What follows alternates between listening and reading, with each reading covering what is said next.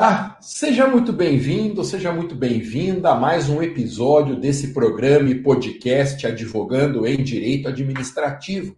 Eu sou o professor Alexandre Mas e aqui nós discutimos as melhores estratégias e oportunidades de negócio para quem quer advogar em direito administrativo, ou seja, defender servidores públicos acusados da prática de improbidade, atuar em licitação, contratos, desapropriação.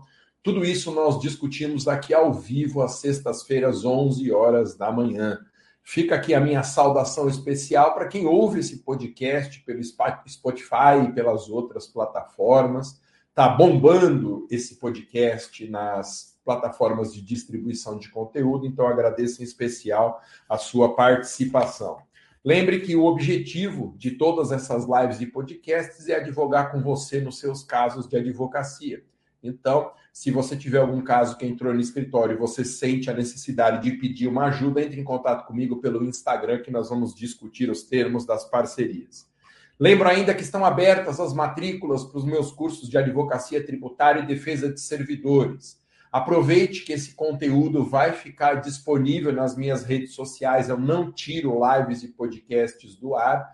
Aproveita, dá uma pausa agora que você está assistindo, vá na minha bio do Instagram, clique no link que está lá, garanta a sua vaga para advocacia tributária, advogue para servidores públicos, são dois cursos diferentes, porque eu estou com uma promoção de dois mil reais de desconto na matrícula. Ah, e como bônus, sem custo extra, uma mentoria individual para a gente traçar estratégias de crescimento na sua advocacia. E também, lá na minha bio do Instagram, você encontra o link para assistir um aulão gratuito da advocacia tributária sobre TUS, de e TUST. Hoje nós vamos falar de processo administrativo disciplinar com ênfase em teses mais importantes de defesa num PAD para quem é íntimo do processo administrativo disciplinar, nós chamamos de PAD, as iniciais do nome. Em primeiro lugar, o que é um PAD, Masa? O PAD, processo administrativo disciplinar, é um procedimento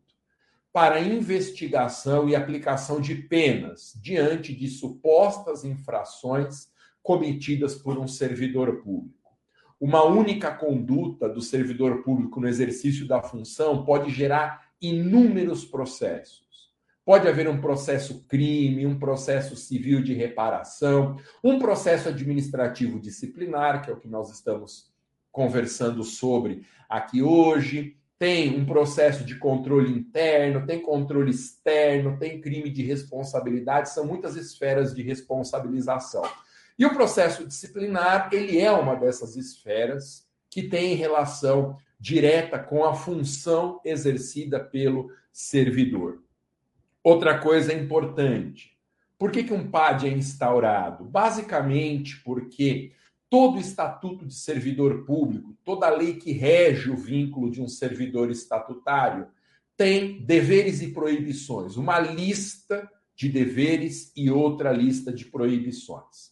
Sempre que supostamente o acusado tiver incidindo em uma dessas condutas, ele terá que se sujeitar a um processo disciplinar. A instauração do processo disciplinar diante de uma suspeita de infração é um dever da autoridade superior. E o objetivo do PAD é, em primeiro lugar, apurar a eventualidade de uma situação como essa, ou então, ou então você você vai aplicar uma pena, se for o caso real do cometimento. Importante. Existe um rito genérico que a gente pode estudar do procedimento disciplinar com base na Lei Federal 8112, porque mais ou menos tudo é copiado da Lei 8112. Mas cada entidade federativa tem um estatuto próprio que, em tese, pode disciplinar diferentemente os PADs. Então, Primeira coisa que você tem que fazer quando entrar um caso de processo disciplinar no seu escritório é estudar o estatuto do cliente. Qual é a lei que rege o vínculo do cliente na entidade federativa que o emprega. Outra coisa importante: para que, que serve o PAD? O PAD, do ponto de vista da administração, é para apurar e punir infrações funcionais. Do ponto de vista principiológico, o PAD é um devido processo legal, que existe para oportunizar contraditória e ampla defesa do acusado. Lembre, o artigo 5 incisos 54 e 55 da Constituição, ele determina que ninguém será privado de seus bens, da sua liberdade, de cargo ou função, sem o devido processo legal. E o PAD nada mais é do que este devido processo legal para aplicar as penas previstas no estatuto que rege o vínculo do cliente. E somente dentro de um processo como esse é que é possível assegurar contraditória e ampla defesa. Pensa, como que eu vou dar oportunidade para o acusado se defender se não tem um PAD instaurado? Então, eu nunca vou cansar de repetir isso. O devido processo legal não é um fim em si mesmo, uma formalidade burocrática que precise ser observada. Não. O devido processo legal é um princípio instrumental para viabilizar o exercício dos direitos constitucionais de contraditório e ampla defesa. Outro detalhe importante, como o processo disciplinar, ele é um processo administrativo, o processo disciplinar dispensa defesa técnica, o que significa dizer que o cliente não precisa se fazer acompanhar de advogado, ele pode se defender sozinho mas mostre para o cliente a insanidade que é advogar ou atuar sozinho, sem a presença de um advogado em processo disciplinar.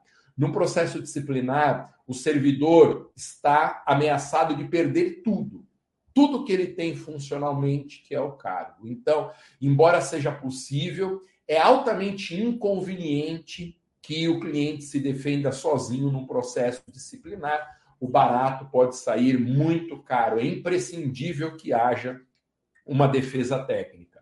E é interessante porque faltam especialistas em processo administrativo disciplinar.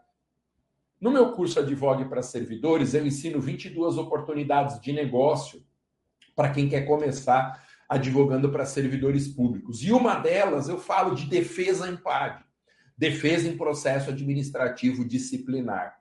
Então, Faltam especialistas. Esse é um excelente subnicho para você se especializar, porque eu te garanto que não vão faltar clientes, já que o serviço público, eu gosto sempre de repetir, é o reino das perseguições. E eu apuro que mais ou menos metade dos processos disciplinares sejam instaurados no Brasil sem uma base numa infração real, mas ao contrário, apenas com o objetivo de perseguição. O serviço público tem muito essa ideia de violação da impessoalidade, favoritismos e perseguições. Infelizmente, isso é um efeito do chamado é, patri, patrimonialismo que vigora na administração. Quase a palavra não saiu, gente, na administração pública brasileira como se os chefes eles fossem donos do serviço público e senhores do exercício das funções estatais. E aí, se algum servidor, por qualquer razão, não faz parte do clubinho daquela chefia, há o menor sinal de infração, um cheiro de infração, a autoridade já vai lá, abre o processo disciplinar e aproveita a chance para aplicar as penas previstas na lei. É triste reconhecer essa realidade, mas quem já advogou em PAD ou, principalmente, quem já trabalhou no serviço público sabe como é triste a realidade de perseguição desse serviço público. Bom, Omasa, por que, que eu deveria advogar em processo administrativo disciplinar? Por que, que é uma excelente oportunidade para quem está começando? Bom, primeiro, porque as demandas são incrivelmente comuns. Quando o cliente aparece com um caso de PAD, normalmente ele já tem outro processo tramitando na mesma acusação, ou um processo civil, mas mais provavelmente um processo penal. Aí o cliente vai para o advogado penalista e diz que tem um PAD. E o advogado penalista não sabe mexer com o processo disciplinar, porque são ritos muito diferentes o processo penal e o processo punitivo na administração pública. É comum que, para tentar ajudar o cliente, o penalista advogue no PAD.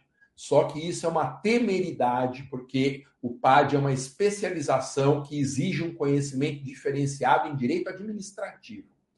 Então, não deixe, não deixe de orientar o cliente sobre uma oportunidade de ser representado por um advogado especialista. Especialize-se você, você verá quanto retorno que tem de causas em processo disciplinar. Tem, depois da pandemia, especialmente, tem uma situação que é muito crítica em matéria de processo disciplinar, que são os servidores acometidos de depressão. O Brasil está entre os cinco países com a maior quantidade de pessoas depressivas e a depressão é uma doença.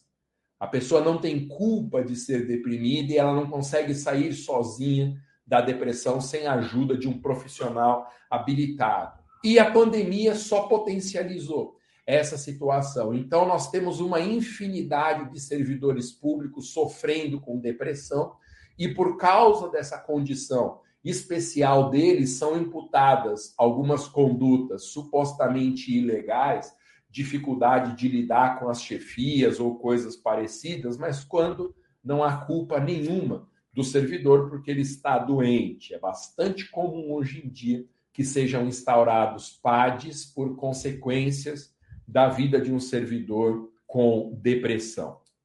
Outra coisa importante, que é uma característica do cliente de processo disciplinar, ele chega desesperado.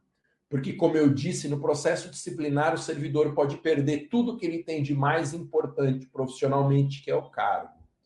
Quando as pessoas optam pelo serviço público, elas estão automaticamente abrindo mão de uma carreira na iniciativa privada.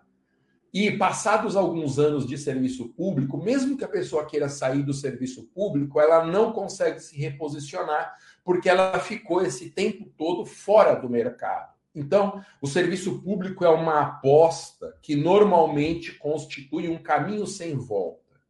Um servidor público que é demitido do cargo após um PAD, ele perde a carreira inteira. Então o cliente chega desesperado para ser atendido, especialmente se ele já foi demitido. Então, é uma situação em que, além de tudo, nós nos sentimos muito agradecidos, porque vamos corrigir o que muitas vezes é uma injustiça contra o servidor. Então, além de nós sermos remunerados, pela nossa atividade, dá uma sensação boa de termos revertido uma, uma situação injusta. Muito bem, outra coisa importante, o mecanismo que nós utilizamos para reverter a demissão chama reintegração. Então, quando o servidor público já está demitido, nós vamos entrar na justiça com uma ação de anulação da demissão e na tutela antecipada nós vamos pedir a reintegração do servidor.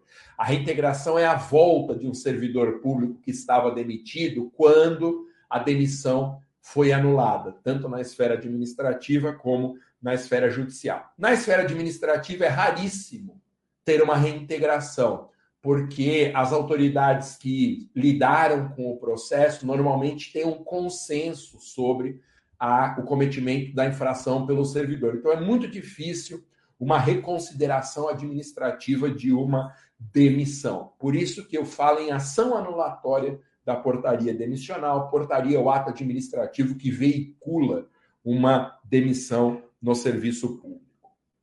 E eu posso dizer sem medo de errar, faltam especialistas em PAD e quem se especializar vai conseguir viver de processo administrativo disciplinar. Lembrando que, quando o cliente é um servidor público, a tendência é que ele seja um cliente melhor que os clientes com outros perfis, porque o servidor público costuma ter uma vida financeira mais organizada e uma dificuldade menor de pagar honorários justos.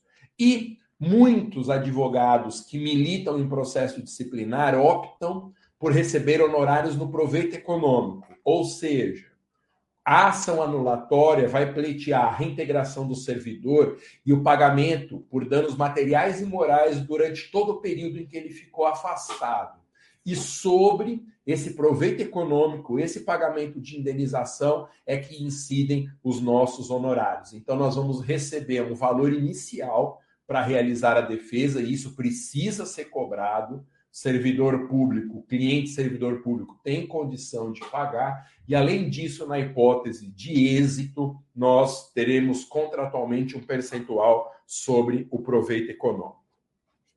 Uma pergunta que sempre me fazem, vocês sabem que antes das lives eu abro caixinhas de perguntas no meu Instagram para saber quais são as dúvidas que os meus seguidores têm no tema que vai ser discutido na live. Quando nesses dias eu abri uma caixinha de perguntas sobre processo disciplinar, uma pergunta que veio e que é muito recorrente é: Ô Masa, qual é a diferença de processo disciplinar para sindicância? No popular, Todos os processos punitivos de servidor na esfera administrativa são chamados de sindicância. Ah, vai ser aberta uma sindicância para apurar, tem uma sindicância contra o servidor X, contra o servidor Y, mas sindicância e PAD não são a mesma coisa. As diferenças podem variar de um estatuto para outro. Então, sempre é indispensável consultar a lei que rege o vínculo do nosso cliente com o poder público o respectivo Estatuto do Servidor Público. Em âmbito federal, na Lei 8.112, a sindicância cumpre dois papéis, diferentes do papel do processo disciplinar. Número um, a sindicância pode ser um procedimento prévio à instauração do PAD, para reunir elementos que comprovem ou não a ocorrência da infração. Então, se investiga primeiro numa sindicância e, estando presentes elementos que apontem para a conduta reprovável do agente público, depois é instaurado um processo disciplinar. Ou então, a sindicância pode ser também um rito sumário para aplicação de penas leves. Na Lei 8.112, o Estatuto Federal do Servidor Público é assim. A sindicância é o devido processo legal para aplicação de penas que vão até a suspensão de 30 dias e o que ultrapassar a suspensão de 30 dias não pode ser por sindicância, precisa de processo disciplinar. Outra pergunta muito importante em matéria de PAD. Ô, gente, está fazendo sentido para vocês essa live? Estão conseguindo esclarecer algumas dúvidas? Eu estou falando com clareza. Qualquer coisa, coloca um joinha aqui no chat para eu saber que está tudo certo com esse conteúdo. Uma pergunta que sempre me fazem, ô Masa, sempre tem que ter um PAD? Ou seja, existe algum caso, mas uma super exceção, em que a pena possa ser aplicada antes de um processo disciplinar? Obrigado, Rafael, obrigado, Alex, obrigado, Júlia, pelo retorno aqui. Tá todo mundo bem, todo mundo entendendo. Não pode existir aplicação de pena sem um devido processo legal. Não há exceções a essa regra. Vocês sabem que as normas constitucionais costumam estabelecer exceções dentro da própria Constituição. É bastante frequente que seja estabelecida uma regra e a Constituição excepcionaliza essa regra. Então, tem muitos casos, né? Você pega o artigo 5 inciso 22, assegura o direito de propriedade. Aí vem o 23 e diz que a propriedade tem que cumprir a função social. O 24 fala da desapropriação. O 25 fala da requisição. Ou seja, a Constituição cria o direito de propriedade, mas uma série de outras normas terminam por excepcionalizar o direito de propriedade. Pois bem, no caso de processo administrativo disciplinar, a lógica também é essa a possibilidade de existência de exceções na Constituição, porque é uma garantia constitucional. Mas atenção, pode soar como uma novidade para muitos de vocês. Quando eu fui fazer o meu pós-doutorado na Universidade de Salamanca, três anos atrás, né, antes ainda da pandemia, teve uma aula da professora Maria Esther, que é a coordenadora do curso de pós-doutorado da Universidade de Salamanca, Maria Esther Martins, uma espetacular professora, ela estava estudando garantias constitucionais ou normas constitucionais que não têm exceção. E existem, são casos raríssimos, mas há situações em que não há exceção no ordenamento a um certo comando. Por exemplo, a proibição de tortura. O Estado não pode torturar em nenhuma hipótese. É uma regra sem exceção. E o outro exemplo que ela dava era o devido processo legal. Um princípio sem exceção. Ou seja, não há e nem pode haver qualquer situação que o direito brasileiro autorize deixando de lado o devido processo legal para aplicação de uma pena. E já houve no Brasil exceção. Antes da Constituição de 88, existia um instituto chamado Verdade Sabida. A verdade sabida era uma situação em que, em determinadas circunstâncias, era possível punir primeiro o servidor e depois fazer um devido processo legal a posteriori. Essa figura da verdade sabida, ela era justificada para situações em que a ocorrência do ilícito era inquestionável, que todo mundo sabia que o ilícito tinha ocorrido do jeito como está na peça de acusação. E aí, digamos, para dar uma maior celeridade ao rito punitivo, antes de 88 era admitida a chamada verdade sabida. Eu gosto de dar um exemplo que é o seguinte: imagine um servidor público que é filmado recebendo dinheiro para praticar algum ilícito. O filme está lá com o rosto dele, conseguiram filmar ele recebendo dinheiro do particular, o vídeo viraliza na internet, todo mundo assiste, vai para os programas de televisão. É uma verdade sabida. Dificilmente dará para negar a ocorrência daquele ilícito, mas ainda assim a Constituição assegura que haja um devido processo legal antes da aplicação da pena, por mais evidente que a ocorrência da sanção ou da infração seja.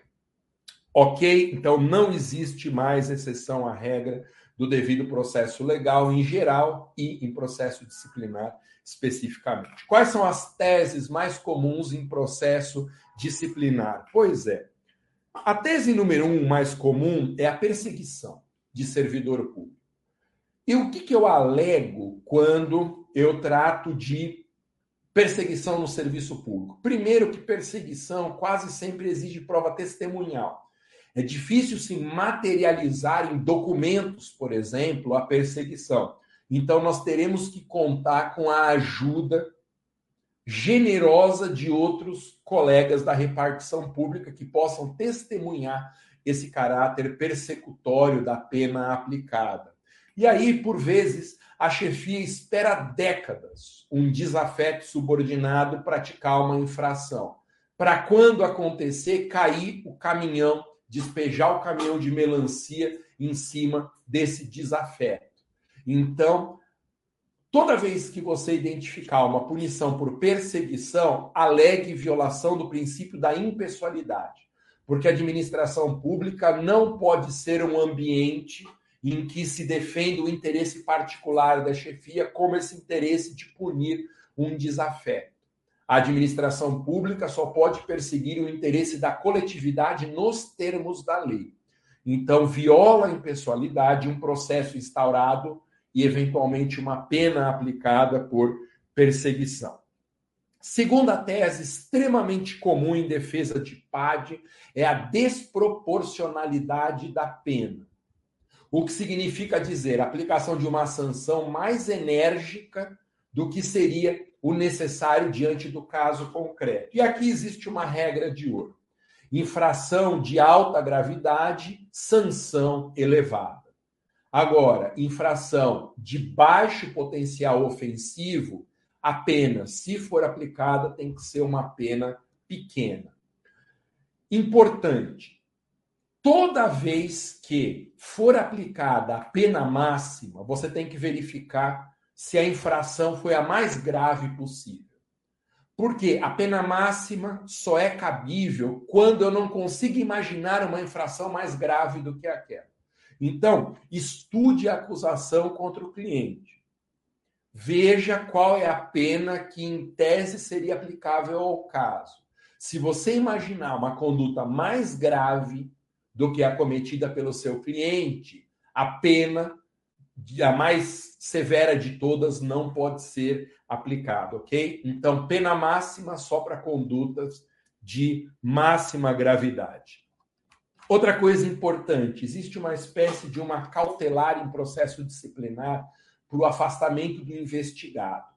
O que se diz é que, em determinados casos, se o investigado continuasse trabalhando, ele poderia dificultar o trabalho da comissão processante. por talvez intimidar pessoas que pudessem testemunhar, ficar uma situação ali de pressão contra a comissão processante. Então, é possível que a comissão decrete o afastamento temporário do servidor enquanto perdurar o procedimento investigatório, mas esse afastamento é sem prejuízo da remuneração. Todo afastamento que não pague a remuneração normal do servidor durante o período em que ele não estava trabalhando, isso é uma sanção antecipada. Porque eu estou pressupondo que ele fez uma coisa errada, tanto que eu já cortei a remuneração. Então, como não pode existir uma sanção antes do processo, afastar o servidor com prejuízo da remuneração seria uma violação ao devido processo legal. Então, primeira tese, perseguição. Segunda, desproporcionalidade. Terceira tese, afastamento com prejuízo da remuneração e restrições à ampla defesa. Nós que advogamos em processo disciplinar temos que ter o cuidado de identificar todos os meios de prova que possam demonstrar a inocência do nosso cliente. Só que as comissões, em geral, elas têm pressa para terminar o processo, por questões de prescrição ou para aplicar logo a punição a um desafeto. E nesse afã de terminar rápido o processo disciplinar, é comum que a comissão indefira a produção de determinado meio de prova. E aí nós temos uma tese para ação anulatória, violação ao princípio da ampla defesa. Então, tudo aquilo que significar uma restrição à ampla defesa gera nulidade da portaria demissional. Aliás, o deferimento de qualquer uma dessas teses aqui implica nulidade da portaria demissional. E quando eu anulo a portaria demissional, o efeito imediato é o direito à reintegração com indenização por danos materiais e morais experimentados durante todo o período do afastamento. Bom, você sabe que o objetivo dessas lives e podcasts é estabelecer parcerias com os seus casos na advocacia. Venha para os meus cursos de advocacia, aproveite que você já terminou essa live, esse podcast, entra no meu perfil do Instagram, arroba professor Maza, lá tem um link para você assistir um vídeo explicativo sobre meus cursos de advocacia ou para fazer a sua matrícula. Não perca essa chance, o curso é uma oportunidade para eu fazer parcerias com você. Primeiro eu te capacito, te ensinando a defender contribuintes e servidores, e depois você me procura para a gente ganhar dinheiro juntos, em parcerias. Estão abertas as matrículas dos meus dois cursos de advocacia, advocacia tributária e advogue para servidores, com um bônus que eu nunca tinha dado de uma mentoria individual para cada um dos novos alunos. Não perca essa chance e também na minha bio do Instagram, tá tudo lá na minha bio do Instagram. Você encontra um link para assistir um aulão sobre a mais importante tese oportunidade de negócio da advocacia tributária no momento, que é TUSD e TUST, a discussão da base de cálculo do ICMS sobre a conta de luz. Muito obrigado, bom final de semana, nos vemos, se Deus quiser, terça-feira da semana que vem, com o programa Advocacia Tributária, 19 horas e 7 minutos, horário de Brasília. Ok? Valeu, até a próxima. Bom final de semana.